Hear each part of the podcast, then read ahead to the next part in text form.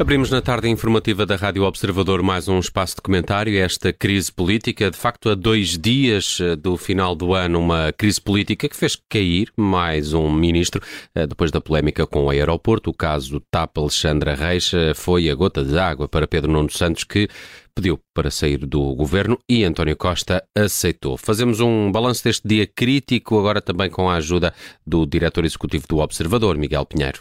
E Miguel Pinheiro, António Costa ainda não disse nada sobre, sobre esta saída de Pedro Nuno Santos e estamos todos à espera também que Marcelo Rebelo de Sousa uh, fale. A partida é capaz de dizer alguma coisa, tendo em conta que deve promulgar hoje o Orçamento do Estado. Amanhã uh, vai para o Brasil.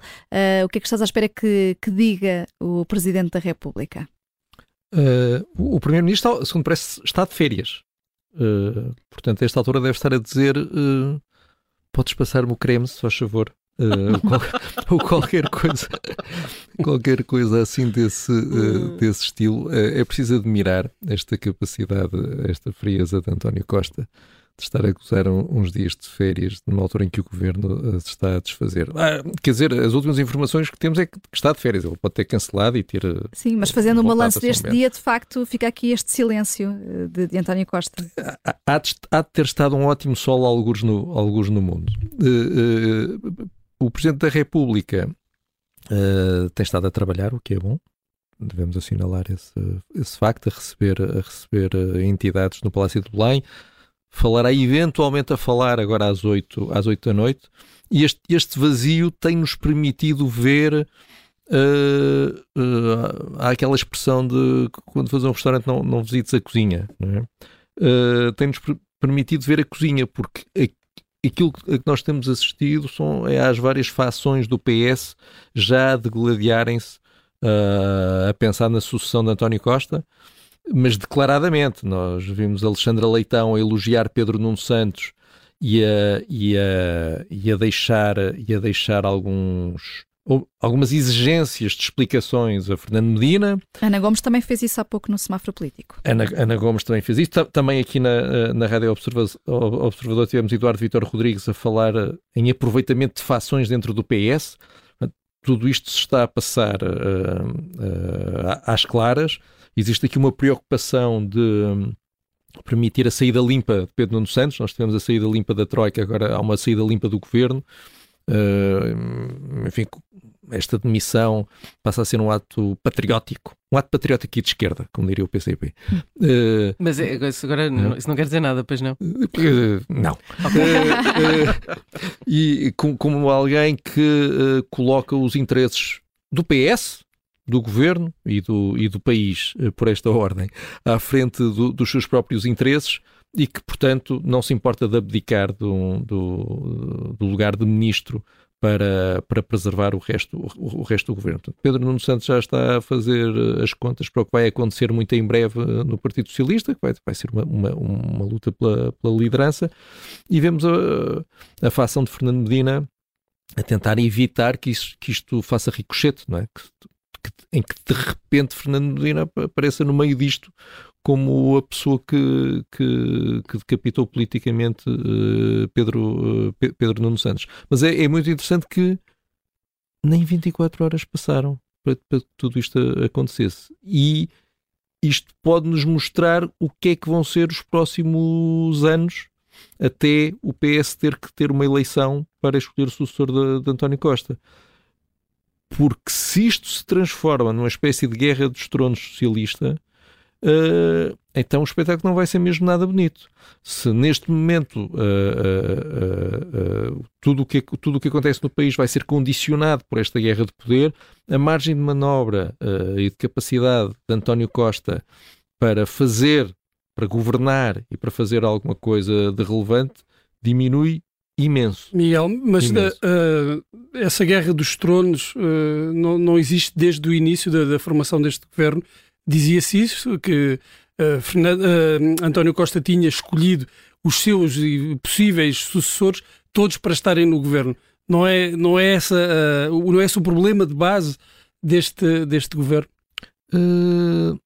eu tenho a impressão que não. Ou seja, António Costa estava a estava a conseguir manter intocada a sua autoridade política porque Pedro Nuno Santos estava a agir debaixo dele. É? Uh, e uh, tinha que agir em solidariedade quase sempre com, com António Costa e com o resto do governo. Uh, a partir do momento aqui a mudança substancial que existe é que Pedro Nuno Santos deixa de estar dentro do governo, deixa de ter uma solidariedade institucional e formal a que se sujeita com tudo o resto e muito em breve passará a falar livremente sobre as opções do governo, como fazem Alexandra Leitão, Sérgio uh, Sousa Pinto, Sérgio Sousa Pinto Mas com não... a diferença de que Pedro Nuno Santos tem tropas. Enquanto Mas Pedro Leitão... Nuno Santos também sai uh, muito fragilizado politicamente, porque uh, a saída hoje está a ser elogiada por alguns elementos do PS, mas é uma saída que é ditada por manifesta incompetência política para ser já benevolente. Sem dúvida. Por isso é que a, é, por isso é que a pressa é tão grande. Por isso é que não esperaram 24 horas para que isto arrefecesse. Porque é, é urgente moldar a narrativa. Aqui, a, a, aquilo que fica para o futuro é definido nas primeiras horas, como acontece muitas vezes com muitas coisas.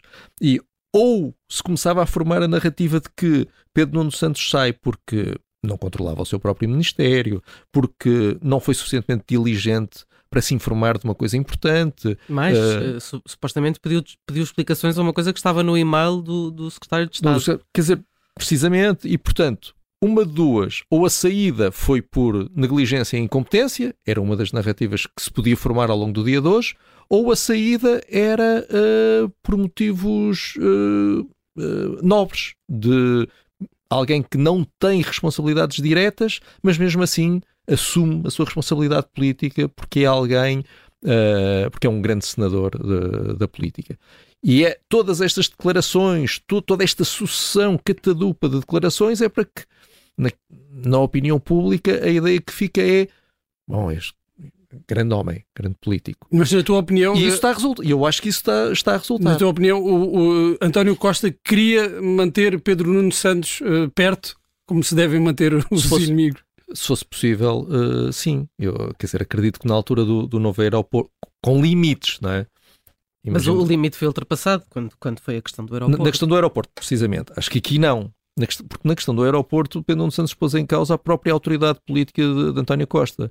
António Costa eh, até está numa posição eh, de, poderia estar numa posição de singular de uma fragilidade única, porque, por exemplo, olhamos para os Estados Unidos, o que é que acontece? Os presidentes têm 100 dias é, para lançar grandes reformas, porque a seguir vêm as eleições uh, intercalares ao fim de dois anos, depois tem que começar a preparar a reeleição, depois surge, surge o adversário do Partido Republicano ou Democrático consoante, portanto, eles próprios sabem que têm seis meses, um ano de autoridade política intacta e um Presidente da República no seu último mandato, então nem isso, porque ele tem um ano para fazer isso, depois tem estes intercalares e depois é o seu próprio sucessor, ou seja, ele deixa de controlar o seu próprio partido e passa a ser condicionado pelas necessidades do seu próprio partido. António Costa está nessa posição, porque ele já disse ou indiciou que não se recandidata e, portanto, o PS tem que começar a olhar para o futuro. É? Muito rapidamente o PS vai começar a olhar para o futuro. Agora passaram nove meses desde as eleições. Mas quer dizer, o PS não vai ficar agarrado aos interesses políticos de António Costa quando faltarem dois anos para as eleições legislativas, vão estar a pensar já, já nas próximas. E este processo veio acelerar isso. Esta, esta demissão veio acelerar esse processo. E, e eu acho que António Costa vai muito rapidamente começar a perceber que o PS vai deixar de lhe dar a margem de manobra total que ele tem tido até agora para fazer o que entende, como entende, quando entende. Agora não. Agora Agora, agora, agora a música é outra, como diria Pedro Nuno Santos. E aguardamos que António Costa eh, preencha esse, esse vazio. Uh, Miguel Pinheiro, obrigada pela tua análise. Obrigado.